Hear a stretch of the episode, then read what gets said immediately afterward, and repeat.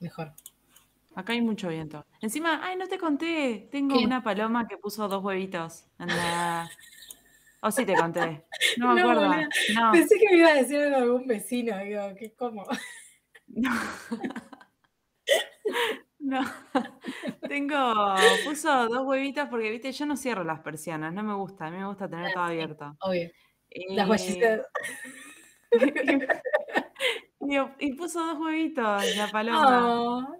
Pero pobre, se vive asustando. Mamá me dijo, seguro los va a abandonar, porque se vive asustando por mí, o sea, porque muevo la cortina por ahí sale.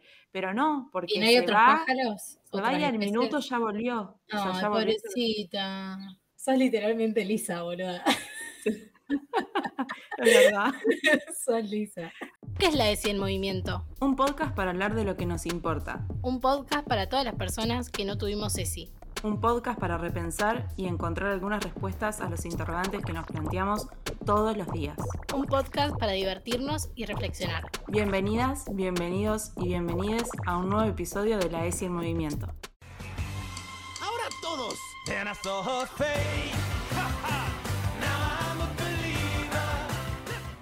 Hace poco más de un año empezamos con este proyecto de la S Movimiento y en su momento nos propusimos que quizás queríamos centrarnos justamente en la educación sexual integral y no hablar tanto de feminismo como tal, porque se suele pensar que educación sexual integral es feminismo y nada más, y nuestra idea era demostrar que incluye una pluralidad de temas mucho más amplia. Pero hoy vamos a hacer una pequeña excepción y vamos a hablar de feminismo o, mejor dicho, de los feminismos y de uno en particular. Primero, contarles que el feminismo o los feminismos incluye a los movimientos que buscan empoderar a las mujeres y a las disidencias, luchar por la igualdad, reconocer cuáles son estos sistemas de opresión y de sumisión que se han desarrollado a lo largo de tantos siglos y buscar maneras de justamente contrarrestarlos y liberar a estas identidades, de nuevo, mujeres y disidencias, para que puedan vivir vidas plenas, eh, garantizando sus derechos y justamente empoderándolas, como venía diciendo. Desde la ESI nos encanta poder hablar de feminismos, pero cuando empezamos con el podcast el año pasado, también estábamos en un momento en el que estaba en discusión, por ejemplo, el aborto legal, seguro y gratuito en Argentina. Estaba muy en auge todavía el movimiento con mis hijos, no te metas. Y dijimos, bueno, vamos a corrernos un poco del feminismo para demostrar que la ESI es súper amplia y que podemos hablar de un montón de otros temas. Pero como dijo Mary, hoy vamos a romper un poco esa regla, que ya la venimos rompiendo en realidad, porque en todos los episodios venimos mencionando algo sobre feminismo y, como dicen ellos, los antiderechos, bajando un poco de línea ¿no? sobre, ese, sobre ese contenido y manchando un poco la educación sexual integral, pero eh, hoy lo vamos a hacer oficial. Hoy el episodio va a ser sobre feminismo, específicamente sobre ecofeminismos, y la idea es poder hacer de este episodio eh, como si fuera una introducción a lo que es el ecofeminismo, pasando por sus orígenes, cuáles son sus bases, qué es lo que cuestiona, qué es lo que propone y por qué nos parece súper interesante abordar ecofeminismo en la ESI. Por suerte se está hablando mucho más de temas ambientales en, las redes sociales, en los medios de comunicación, también en las escuelas.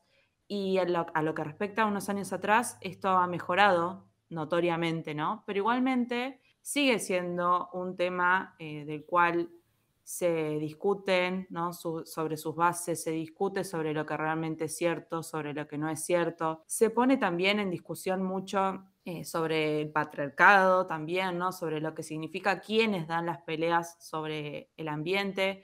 Fíjense que tenemos a una referenta mundial como es Greta Thunberg, que es una joven activista ambiental, y ahí se pone también muy en juego el adultocentrismo, ¿no? De quiénes son los que están hablando de ambiente, quiénes están dando las peleas sobre las luchas ambientales. Eh, y quiénes también las están cuestionando a esas luchas que se están dando, ¿no? Exactamente. Siempre fijémonos quiénes son, por ejemplo, las personas que convocan a marchas para hablar de eh, cambio climático, de crisis climática, quiénes son los que se oponen a esas cosas, quiénes cuestionan, quiénes dicen que no existe tal crisis climática y demás, que eso lo vamos a dejar para el final, así terminamos bien arriba bardeando a esa gente, pero... Esto es lo que nos gusta. Por eso hacemos el podcast, quizás, puede ser. Eh, sí, un poco sí, un, poco, sí. Un poco para informar, un poco para bardear, eh, pero bueno, así somos nosotras. Con argumentos, siempre con argumentos. No, total, total, siempre con argumentos. Pero bueno, volviendo, volviendo al ecofeminismo, eh, vamos a hacer este, este, este podcast, este episodio que, que, va a ser como introductorio y que obviamente que si les interesa el tema queremos que nos lo hagan saber, ¿sí? que nos escriban, que nos cuenten sobre qué temas les interesan, que hablemos del ecofeminismo y de los feminismos en general. ¿sí? Cualquier otro feminismo que quieren que abordemos también estaría buenísimo. Hay muchos en los que quizás nosotras personalmente no, no nos inscribimos, pero sí está bueno eh, conocerlos y, debatirlos y dar la discusión.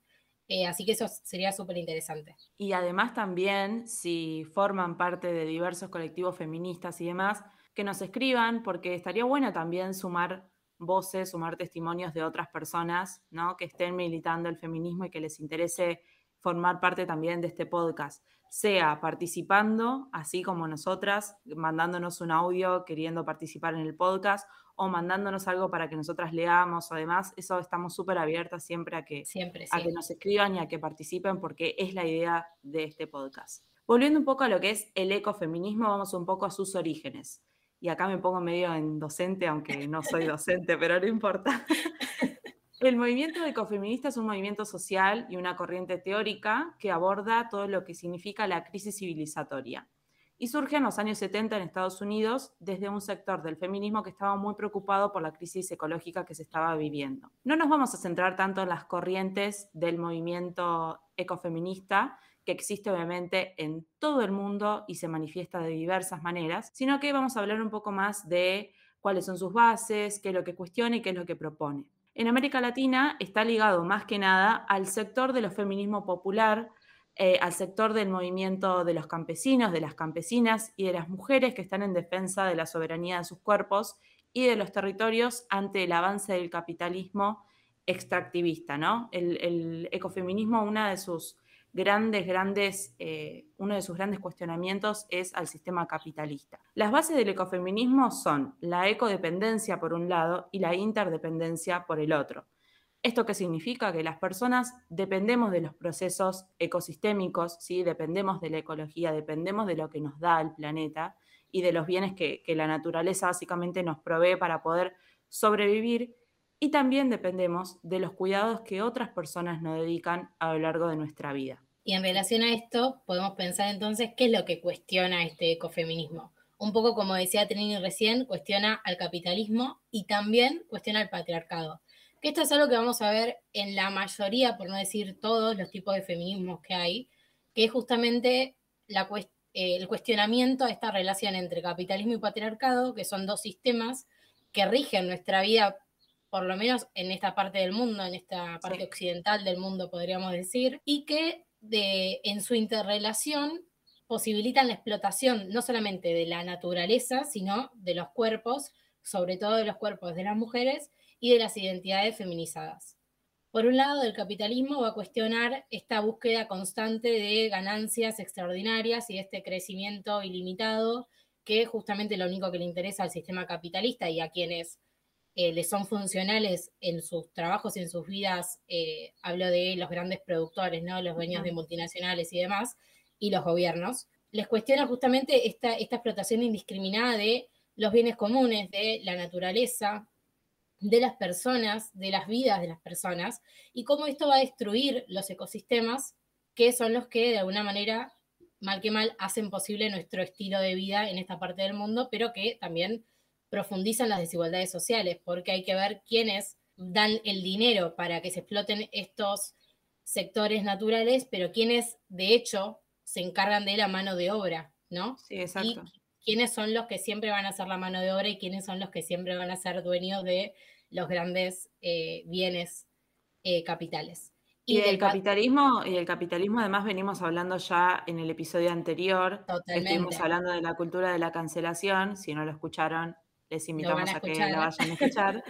Eh, y estuvimos hablando ahí también de cómo se cuestiona desde la ESI desde los movimientos feministas eh, al capitalismo, como la cultura del descarte, ¿no? Y esto cómo afecta terriblemente a nuestro planeta, a la naturaleza y a todos los ecosistemas. Este, esta cultura del descarte que tenemos, de que lo que no nos funciona lo tiramos, de que consumimos masivamente sin importar el efecto, el resultado que tiene eso en nuestro planeta y cómo afecta directamente a nuestras vidas. ¿Cuántas cosas que usamos todos los días las usamos una sola vez y las descartamos. Y cuánta, por ejemplo, agua se necesita para esa producción y cuántos años van a tardar en degradarse y qué poca conciencia tenemos, quizás ahora un poco más, pero qué poca conciencia tenemos de todo lo que consumimos y todo lo que eso daña al ecosistema y al planeta, que es definitivamente nuestra casa, ¿no? No hay otra cosa más que este planeta. Entonces, también viene a proponer como esta conciencia de eh, qué pasa con este lugar en el que vivimos y qué estamos haciendo con nuestras formas de consumo y nuestras formas de vida a este espacio, a este planeta. Y del patriarcado va a cuestionar esta construcción sociocultural que pone a los hombres como eh, los poderosos y a las mujeres y a las disidencias, o todo lo que no es un hombre blanco eh, heterosexual burgués, como lo que tiene que ser explotado y sumiso, y esto se traslada a la división sexual del trabajo, donde podemos empezar a reconocer que las mujeres y las identidades feminizadas están asociadas directamente con las tareas de reproducción, las tareas domésticas y las tareas de cuidado, que es un trabajo que está sumamente invisibilizado, sumamente desvalorizado por este sistema capitalista, a pesar de que es el tipo de trabajo que sostiene a todo este sistema. Esta frase tan usada por los movimientos feministas de eso que llaman amor es trabajo no pago, ¿no es cierto? este rol que tienen las amas de casa, por ejemplo, que no se entiende que lo que hacen es un trabajo, que lo hemos hablado en algún episodio de la primera temporada también, y que se lo toma como la obligación de la mujer y no como algo que le lleva tiempo de su vida, le lleva energía de su vida y que de alguna manera no le permite hacer otras cosas que le gustaría hacer. Y saliendo además de lo que es el vínculo familiar, eh, charlábamos también mientras, mientras armábamos este episodio, que mm, se está hablando mucho ¿no? sobre cómo se menciona a las personas que trabajan en nuestras casas eh, como empleadas domésticas, ¿no? Eh, popularmente, ¿cómo lo conocemos? La chica que me ayuda en casa, la mujer que me ayuda en casa. El horrible y famoso La Kelly, horrible. Kelly, espantoso. Entonces, empezar a llamar a las cosas por su nombre, ¿no? Y esto va más allá de solamente cómo mencionamos a la persona, sino que ya estamos hablando de una cuestión mucho más eh, económica, social y cultural de la sociedad y que también influye, ¿no? Cómo tenemos a esa empleada en nuestra, en nuestra casa, ¿no? Si está de manera legal, de manera ilegal. Y que esas discusiones también se dieron mucho y se potenciaron con la cuarentena, ¿sí? Con esos casos de famosas que decían, bueno, que Alberto no se entere que se quedó la persona que, trabajaba en su casa viviendo ahí. Y cuestionable el cama adentro, ¿no? la empleada con cama adentro también es otra discusión que podríamos dar en algún otro episodio. Sí, total. Y esas cosas se están dando en discusión ahora, se escuchan varias eh, propagandas que, brindan información acerca del tema, de cómo, de cómo se debe, digamos, mencionar, cómo se debe llamar a la persona que trabaja en, nuestras casas con las tareas de cuidado, las tareas de limpieza. Y me parece que eso es súper importante, dar esa discusión, eh, trabajarla y seguirla alimentando porque es una discusión cultural, básicamente, ¿no? Cómo mencionamos, cómo llamamos a esas personas. El otro día vi en Twitter, esto es una frase que vamos a usar mucho, me parece, pero el otro día vi en Twitter eh, un hilo en el que un, chico contaba una experiencia y nombraba a, su empleada doméstica como la que limpia en casa. Y alguien, de buena manera, le decía, che, eh, yo entiendo por qué decís que es la que limpia en tu casa, pero es tu empleada doméstica. No está mal que la llames empleada doméstica. Y la respuesta del, chico fue, mi casa no es una empresa. Ahí podemos desprender dos cosas, ¿no? Le estás pagando, no, no hace falta que seas una empresa, es tu empleada. Y esto que decías vos, ¿no? ¿La tiene eh, regularizada esa empleada? o, no, seguro que no. Claro, la dejamos para que reflexionen y si quieren lo retomamos en otro episodio. Sí, sí, es, es clave hablar de estos temas porque se desprende mucho más de lo que es el vínculo familiar, que es lo que anteriormente veníamos hablando desde el año pasado, ¿no? De, de las tareas domésticas de la casa, cuando hablábamos también de masculinidades, que hablamos mucho sobre a quiénes se les asignan diferentes tareas en las casas dependiendo de los roles de género, ¿no? Y que eso nos ha pasado a todos, a ver, de tener que juntar la mesa las mujeres en las fiestas, eh, de tener que hacer esas cosas. Y, el aplauso al asador. eso iba a decir, el aplauso al asador. Eh, son cuestiones muy arraigadas que tenemos y está pasando una moto y está haciendo un ruido bárbaro. Espero que no se escuche. Pero bueno, cosas que pasan cuando una graba un podcast en su casa. Eh, pero volviendo al tema de las empleadas domésticas y demás, es una discusión que se debe dar, que se está dando por suerte y que esperamos que, que se siga potenciando, obviamente porque es necesaria. Volviendo un poco a lo que nos trata en este episodio del ecofeminismo, ¿qué es lo que viene a proponer? Porque si ya hablamos de lo que cuestiona, sí, que cuestiona el capitalismo, que cuestiona el patriarcado, que cuestiona la manera en la que consumimos, la manera en la que producimos y cómo nos relacionamos, viene a proponer un buen vivir ecofeminista. ¿Y esto qué significa? Bueno, viene a potenciar las alternativas de transición a otros modos de producción y otros modos de consumo. Seguramente hemos escuchado que es súper importante consumir lo local, consumir lo regional, tener en cuenta cuáles son los límites que tiene nuestro planeta, tener en cuenta cuáles son las energías renovables, las, no renovables, qué, qué estamos utilizando, qué estamos colocando en el centro de nuestras vidas y el, ecofeminismo viene a proponer que hay que colocar en el centro de nuestra vida la sostenibilidad y que el consumo y el crecimiento económico desmedido que termina beneficiando a las minorías, termina perjudicándonos a todos, termina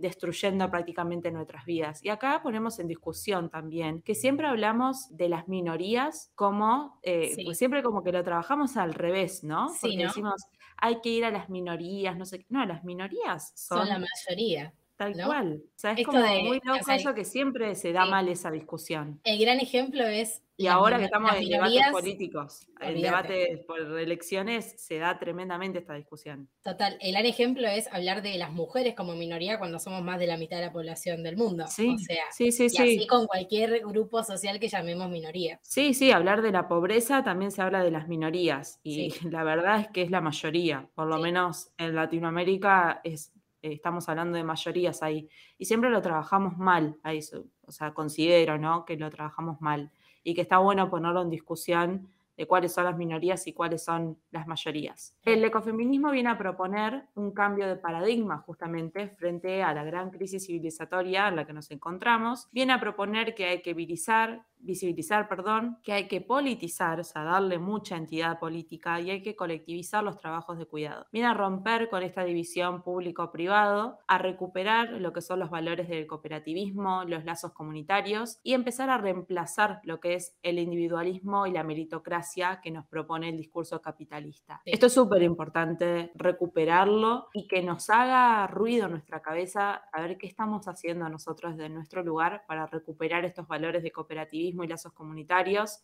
qué estamos consumiendo, a quiénes estamos consumiendo, a quiénes estamos ayudando con nuestro consumo. Y, esto me parece fundamental desde el ecofeminismo, abrir esta discusión para que las personas que por ahí no conocen el ecofeminismo también se den cuenta de que tal vez lo están consumiendo, transitando, viviendo el ecofeminismo desde el desconocimiento, ¿no? Sí. Porque desde el cambio de hábitos quizás un poco más ajeno a lo que es este movimiento político, eh, sacándole la, la, connotación negativa de lo político, al contrario, lo político como una fuerza de transformación. Sí, tal cual. Eh, acá que, claro, hagamos la aclaración de que no estamos hablando de algo político partidario, estamos hablando de político, en general. La política como herramienta de transformación y de unión colectiva, digamos, esa política. Exacto. Exacto. Sí, sí, no hacemos referencia a algo partidario porque no nos interesa hacerlo desde la ESI. Bueno, aunque lo que hablábamos recién para mencionar al final es un poco partidario. Es un poco partidario, pero, pero me parece que... Eh, o en contra de algo. claro, es responsable de nuestra parte decir o posicionarnos a veces desde determinado lugar para marcar los errores conceptuales y los errores discursivos eh, de determinados personajes políticos de nuestro país. Sí, sí, sí. Políticos, entre eh, comillas. Estamos hablando de eh, Javier Milei y de sus dichos sobre el calentamiento global, y de que es una teoría conspirativa y una mentira y que, bueno, como comunicadoras y como capacitadoras de educación sexual integral, tenemos la responsabilidad de este de posicionarnos. Espacio, de posicionarnos y de decir que eso, eh, además de ser sumamente peligroso y una mentira, está mal y da un mensaje que muchas personas que no tienen acceso a determinada información pueden creer como cierto y la realidad nos demuestra, vos Trini lo sabes mejor que yo, estás más inundada en el tema, que el calentamiento global existe, es una realidad y está cambiando el funcionamiento del planeta y está poniendo en riesgo nuestras vidas y nuestras vidas como las conocemos. Tal cual. Sí, sí, el calentamiento global existe, eso grábenselo. No se queden con las palabras de ese sujeto, que justamente él dice estar en contra de, todo lo establecido, de toda la norma y todo, pero termina reproduciendo todo lo que, lo que el capitalismo quiere, lo que el sistema quiere y no viene a romper absolutamente nada, sino a, a sostener este sistema que nos está matando, literalmente nos está matando. Y cuando planeábamos este episodio, yo le decía a Mary, hace una semana más o menos que, que apagué el calefactor. Y no es normal estar terminando septiembre y recién estar, eh, octubre, perdón, y, y recién estar apagando el calefactor no es normal estar teniendo estos cambios climáticos que estamos teniendo. Y de hecho lo podrías prender tranquilamente hoy porque hoy, hoy hace porque hay un viento tremendo. Sí. sí, hoy hace frío. Entonces también pensar, no hace falta eh, tener un doctorado en ambientalismo para darse cuenta de que el planeta está cambiando y, y, hay algo que no estamos haciendo bien como especie. A ver, las especies de animales que se extinguen, la cantidad de plástico que hay en el mar, los, eh, los agujeros en la capa de ozono. Digo, hay un montón de cosas que demuestran hace años que como especie estamos haciendo algo muy mal. Sí, exactamente. No, no vamos a hacer de esto un podcast eh, ecologista, sí. o sí, pero... O un poco sí. O un poco sí, pero no Y tampoco dar un mensaje fatalista. No, Estamos a tiempo, digamos, de cambiar hábitos y de, y de sí, igualmente estamos a tiempo, pero está bueno alarmarnos. Obvio, sí, sí, total. Eh, sí. o sea, porque es súper importante eso, no dar el mensaje de que, bueno, estamos a tiempo, lo podemos lograr y todo, porque si no hacemos algo ya no lo podemos lograr nunca. Entonces, bueno, arrancar con ese, con ese mensaje me parece bueno. Y desde el ecofeminismo lo que, lo que se propone, y que justamente esto ayudaría, ¿no? A dar esos pasos necesarios para, para ayudar a mejorar el planeta en el que vivimos, propone que es necesario eh, abrir el diálogo entre los movimientos feministas y los movimientos ecologistas. Articular las luchas ecologistas y feministas puede incidir en las políticas públicas, entendiendo que no existe justicia social sin justicia ambiental y viceversa. ¿sí? Esto es algo que se entrelaza continuamente. Y este diálogo va a resignificar el concepto de, sostenibilidad, se me trabó ahí, de equidad y en lo que sería términos humanos, términos sociales y términos ecológicos. Me parece súper importante que, se den estos, estos debates, que podamos eh, charlar entre feministas sobre lo que significa el movimiento ecofeministas, sobre lo que significan los movimientos ambientalistas y que podamos trabajar en conjunto con estas problemáticas que justamente nos involucran a todos, a todas y a todes. Y antes de ir al cierre, ya para terminar, pero es una pequeña aclaración que sé que estamos de acuerdo, también decir que estos, estos cambios de hábitos, que, estaría bueno que empecemos a hacer, entendiendo las posibilidades de cada persona, ¿no? Y las posibilidades de acceso y los de recursos socioeconómicos, y tampoco ir con la vara de cuán ecologista sos, qué cambios de hábitos hiciste, cuáles te faltan, si comes carne, si no comes carne, si usas shampoo sólido o no usas shampoo sólido. Me parece que voy a, citarte a vos la frase que me decís siempre, que más vale ecologistas imperfectos, muchos ecologistas imperfectos, a pocos ecologistas perfectos. Y me parece que esto va a ser esta mentalidad ¿no? de, colectividad y de emprendedurismo y de mm. cambios de hábitos hace que el ecofeminismo se pueda materializar. Bueno, y justo que nombraste emprendimientos, eh, no voy a pasar chivo de mi emprendimiento, pero lo que sí quiero, no, pero lo que sí quiero decir es que tengamos mucho cuidado porque el capitalismo se mete acá, ¿sí? Entonces, tengamos mucho cuidado porque nos venden como que un producto puede ser eco, puede ser verde y demás, y absolutamente nada que ver. Entonces tengamos mucho cuidado sobre lo que consumimos. Si queremos empezar a ser más conscientes en eso que consumimos, charlemos con emprendedores regionales, locales, informémonos sobre cómo elaboran los productos, qué es lo que hacen. Intentemos ir en lo posible a lo artesanal, ¿sí? Porque siempre con una mínima compra a un artesano, a un emprendedor, capaz que le mejoramos el día, la semana, no nos damos cuenta tal vez de lo que podemos generar y, evitamos también que otras empresas se sigan enriqueciendo a costa nuestra y a costa de informarnos mal y de mentirnos. Entonces me parece como fundamental. Y nada, también tengamos en cuenta a quienes consumimos, quienes nos brindan información, a quienes escuchamos, a quienes leemos y demás, porque eso me parece que, la información es poder en nosotros. Y en este caso, más que nunca. Me parece que es súper importante que lo tengamos en cuenta. Totalmente. De hecho, a mí, me molesta mucho, eh, me molesta casi todo en la vida. me lo quería decir. pero me molesta mucho que lo he hablado también con vos. Eh, figuras que, bueno, hablan de veganismos y demás. Sí que está buenísimo, obviamente, que, den sus mensajes de amor, de paz, de sostenibilidad o sustentabilidad, como le quieren llamar algunos, aunque no es eh, tan sustentable. Y que después terminemos haciendo colaboraciones con marcas que no reciclan plásticos, eh, con marcas que industrializan productos que podrían ser artesanales. Entonces tengamos mucho cuidado con lo que consumimos porque como les digo, el capitalismo se mete en todos lados, porque en todos lados se encuentra una puerta para seguir creciendo. Totalmente. Eh, y además, teniendo en cuenta que este tipo de, influencers suelen tener contratos con marcas de, por ejemplo, productos veganos, y no todas las personas pueden acceder a esos productos veganos, porque justamente eh, en la mayoría de los casos tienen un costo distinto que quizás, no sé, un queso normal, ¿no? Sí. Un queso eh, derivado de animales. No estoy diciendo que ser vegano es caro, no estoy diciendo eso. Estoy diciendo que hay determinados productos que se mm. venden como la, alternativa y que no todas las personas podemos acceder. No, no. Simplemente eso.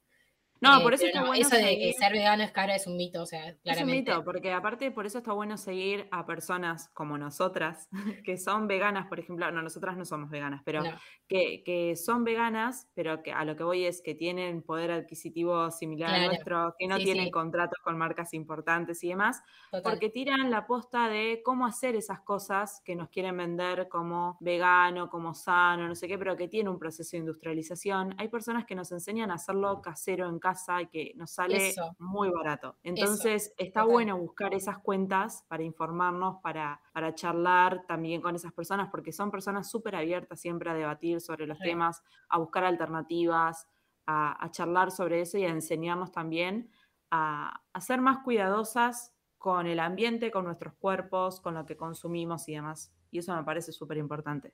Totalmente, y porque parte de, los movimientos de vegetarianismo y de veganismo es justamente conocer lo que consumimos. Quizás poder acceder a determinadas marcas industriales está buenísimo porque es una alternativa y la verdad que por cuestiones de tiempo a veces está bueno, pero de alguna manera estás consumiendo algo ultraprocesado y que no te acerca al alimento que es la base del movimiento, ¿no? Digamos, decir, conozco lo que como y trato de que sea lo más natural posible. Sí. Bueno, y para terminar, si querés eh, terminar vos, Mary, contándonos un poco por qué estamos hablando en realidad. ¿Cómo llegamos acá? ¿Cómo llegamos a hablar de reemplazo de un queso? Claro. Sí, sí, ¿qué pasó en el medio? ¿Qué pasó en el medio? ¿Por qué es importante hablar de ecofeminismo en la ESI? Esto nos pasa siempre, pero la gente ya nos conoce y nos sigue escuchando, así que gracias por querernos así. Em, ¿Por qué hablar de ecofeminismo en la ESI entonces? Primero, principalmente para conocer todas las perspectivas feministas que hay y poder transversalizarlas y ponerlas en discusión. Y de alguna manera, si me interesa elegir a cuál quiero escribir y tratar de militarla y participar, también justamente para seguir creando y encontrando espacios para hablar de esta gran crisis civilizatoria que hablaba Trini y la gran crisis climática que estuvimos abordando hasta recién. Y también para nosotras como comunicadoras es importantísimo impulsar esta agenda ecofeminista donde se ponga en foco la interdependencia y la ecodependencia, sobre todo en los espacios urbanos, que es donde más eh, consumo y descarte podemos encontrar, donde también se visibilicen las grandes desigualdades que encontramos en esta sociedad y donde podamos empezar a generar herramientas de reflexión y espacios de debate eh, sobre cómo estamos viviendo y qué estamos haciendo con, con nuestras formas de, vida. Exactamente. En este episodio lo que hicimos fue abordar un poco cómo, qué es el ecofeminismo, cómo surge el ecofeminismo, cuáles son sus bases, qué es lo que cuestiona, como veníamos hablando, ¿no? El capitalismo, el patriarcado, y qué es lo que nos propone, cómo nos propone vivir el ecofeminismo. La idea de este episodio es que les sirva, no sirva también para introducirnos a este mundo del ecofeminismo y que, como les dijimos en, un principio, si les interesa, si les copa, que sigamos hablando de no solo de ecofeminismo, sino de otro tipo de feminismos, que nos escriban, que nos hablen, las invitamos, les invitamos a participar también de este podcast. Este podcast está abierto a sumar otras voces también, si se quieren sumar eh, grabando con nosotras o mandándonos un audio o mandándonos algo que quieran que leamos. Esto siempre, la ESI, el movimiento está abierta a recibir un montón de colaborativa y colectiva. Y nosotras felices de que, de que, así sea. Exacto. Hasta intentamos hacer playlists en Spotify colaborativas, pero bueno, se nos mete gente promocionando sus canciones y que no nos gustan, entonces tuvimos que dejar de hacer las colaborativas. Pero bueno, si quieren poner alguna canción de Floricienta, de, no sé, Chayanne nos avisa, nosotras felices. Claro, sí, sí. Bueno, la gente que no sabe de las playlists colaborativas estará diciendo, ¿por qué están nombrando Chayanne Floricienta en el podcast? Bueno, no, la idea es que hicimos una playlist de nuestra infancia, nuestra adolescencia, para los momentos en los que estamos un poco bajón y necesitamos subirla, bueno, escuchar esas canciones que nos recuerdan por ahí momentos felices. Eso, nada, cerramos paréntesis de la playlist. Sí, sí. bueno, eh, los invitamos, las invitamos y les invitamos a que nos sigan en las redes sociales. Nos encuentran en Instagram como la ESI en Movimiento, en Twitter como ESI en Movimiento. Eh, también estamos en Facebook como la ESI en Movimiento. Y si nos quieren hacer llegar algún comentario demás, en Twitter también estamos con un hashtag que es eh, ESI Podcast. Y ahí nos pueden hacer llegar sus comentarios y todo lo que quieran aportar sobre este episodio. Y también dentro de muy, muy, muy poquito se vienen unos episodios especiales y mágicos eh, sobre Essie y el mundo mágico de Harry Potter. les dejamos el tráiler en nuestras redes, así que pueden ir a escucharlo también y les esperamos eh, sus aportes y sus comentarios y nos estamos escuchando. Ahora todos.